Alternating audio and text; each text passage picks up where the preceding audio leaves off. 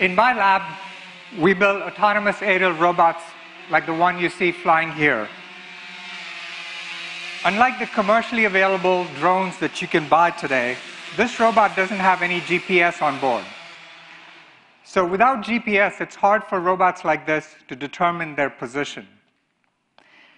This robot uses onboard sensors, cameras, and laser scanners to scan the environment. It detects features from the environment, and it determines where it is relative to those features using a method of triangulation. And then it can assemble all these features into a map like you see behind me. And this map then allows a robot to understand where the obstacles are and navigate in a collision free manner. What I want to show you next is a set of experiments we did inside our laboratory where this robot was able to go through longer distances. So here you will see on the top right what the robot sees with the camera, and in the main screen, and of course this is sped up by a factor of four, in the main screen you'll see the map that it's building. So this is a high resolution map of the corridor around our laboratory. And in a minute you'll see it enter our lab, which is recognizable by the clutter that you see. But the main point I want to convey to you is that these robots are capable of building high resolution map at five centimeters resolution, allowing somebody who is outside the lab or outside the building to deploy these without actually going inside and trying to infer what happens inside the building. Now, there's one problem with robots like this. The first problem is it's pretty big. And because it's big, it's heavy. And these robots consume about 100 watts per pound. And this makes for a very short mission life. The second problem is that these robots have onboard sensors that end up being very expensive a laser scanner, a camera, and the processors. That drives up the cost of this robot. So we asked ourselves the question what consumer product can you buy in an electronics store that is inexpensive, that's lightweight, that has sensing on board and computation. And we invented the flying phone. So this robot uses a Samsung Galaxy smartphone that you can buy off the shelf, and all you need is an app that you can download from our app store. And you can see this robot reading the letters, TED in this case, looking at the corners of the T and the E, and then triangulating off of that flying autonomously. That joystick is just there to make sure if the robot goes crazy, Giuseppe can kill it. In addition to building these small robots, we also experiment with aggressive behaviors like you see here. So this robot is now traveling, it's the same one, traveling at two to three meters per second, pitching and rolling aggressively as it changes direction. The main point is we can have smaller robots that can go faster and then travel in these very unstructured environments. And in this next video, just like you see this bird, an eagle, gracefully coordinating its wings, its eyes, and feet to grab prey out of the water, our robot can go fishing too. In this case, this is a Philly cheesesteak hoagie that it's grabbing out of thin air.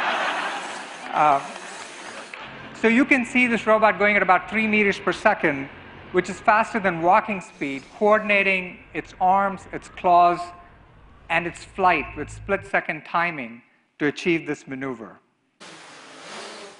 In another experiment, I want to show you how the robot adapts its flight to control its suspended payload, whose length is actually larger than the width of the window. So, in order to accomplish this, it actually has to pitch and adjust the attitude and swing the payload through.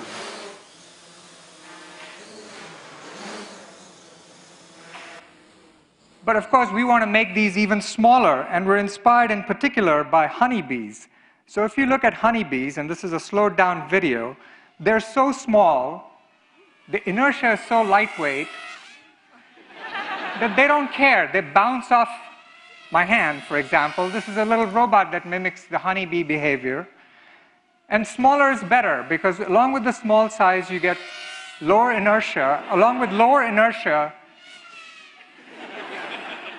Along with lower inertia, you're resistant to collisions, and that makes you more robust. So just like these honeybees, we build small robots, and this particular one is only 25 grams in weight. It consumes only 6 watts of power, and it can travel up to 6 meters per second. So if I normalize that to its size, it's like a Boeing 787 traveling 10 times the speed of sound. And I want to show you an example. This is probably the first planned mid-air collision at 120th the normal speed. These are going at a relative speed of 2 meters per second, and this illustrates the basic principle. The, the two gram carbon fiber cage around it just prevents the propellers from entangling, but essentially the collision is absorbed and the, and the robots are able to respond to the collisions. And so small also means safe. So in my lab, as we develop these robots, we start off with these big robots, and then now we're eventually down to these small robots. And if you plot a histogram of the number of band-aids we've ordered in the past, that's sort of tailed off now, because these robots are really safe. The small size, of course, has some disadvantages, and nature has found a number of ways to compensate for these disadvantages. And the basic idea is they aggregate to form large groups or swarms. So similarly, in our lab, we try to create artificial robot swarms. And this is quite challenging because now you have to think about networks of robots, and within each robot, you have to think about the interplay of sensing, communication, computation, and this network then becomes quite difficult to control and manage. So from nature, we take away three organizing principles that essentially allow us to develop our algorithms. The first idea is that robots need to be aware of their neighbors. They need to be able to sense their neighbors and communicate with their neighbors. So this video illustrates the basic idea. You have four robots. One of the robots has actually been hijacked by a human operator, literally. But because the robots interact with each other, they sense their neighbors, they essentially follow. And, and here, there's a single person who's able to lead this network of leader followers. So again, it's not because all the robots know where they're supposed to go, it is because they're just reacting to the positions of their neighbors.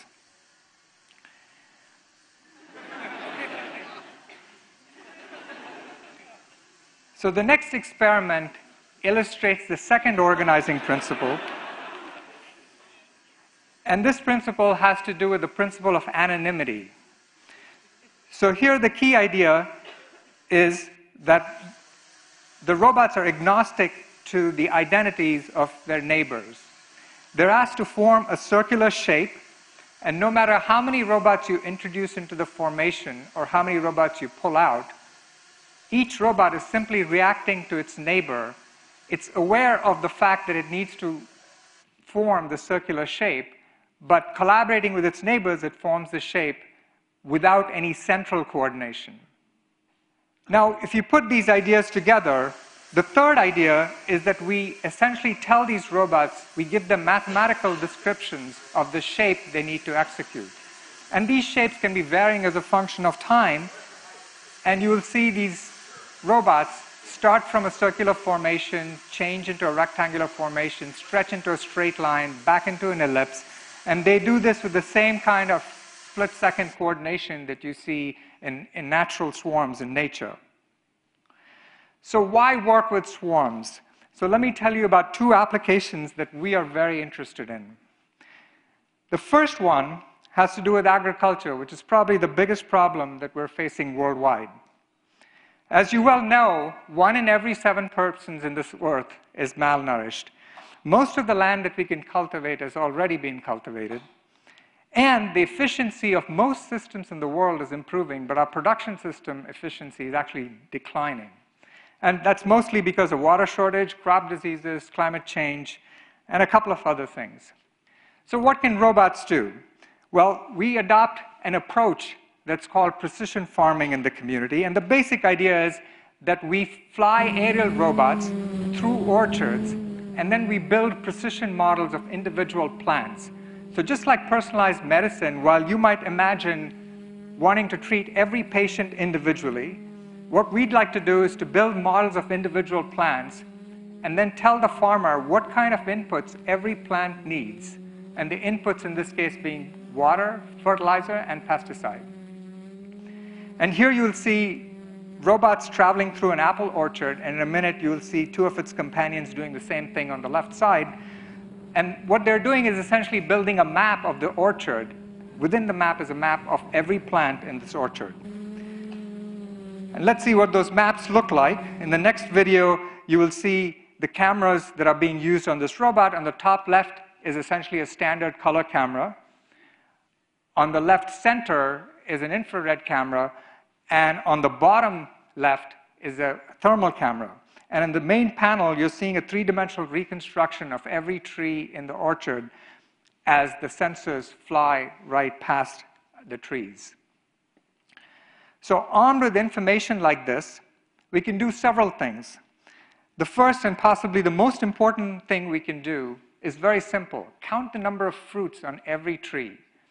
By doing this, you tell the farmer how many fruits she has in every tree and allows her to estimate the yield in the orchard, optimizing the production chain downstream. The second thing we can do is take models of plants, construct three-dimensional reconstructions, and from that estimate the canopy size, and then correlate the canopy size to amount of leaf area on every plant. And this is called the leaf area index. So if you know this leaf area index, you essentially have a measure of how much photosynthesis is possible in every plant, which again tells you how healthy each plant is. By combining visual and infrared information, we can also compute indices such as NDVI. And in this particular case, you can essentially see there are some crops that are not doing as well as other crops. This is easily discernible from imagery, not just visual imagery, but combining both visual imagery and infrared imagery.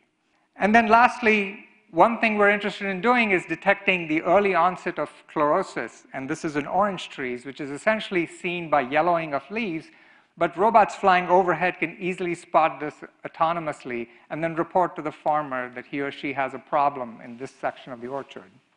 So systems like this can really help, and we're projecting yields that can improve by about 10%, and more importantly, decrease the amount of inputs, such as water, by 25% by using aerial robot swarms.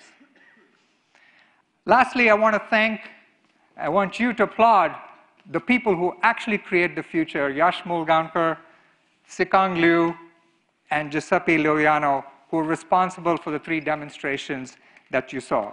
Thank you.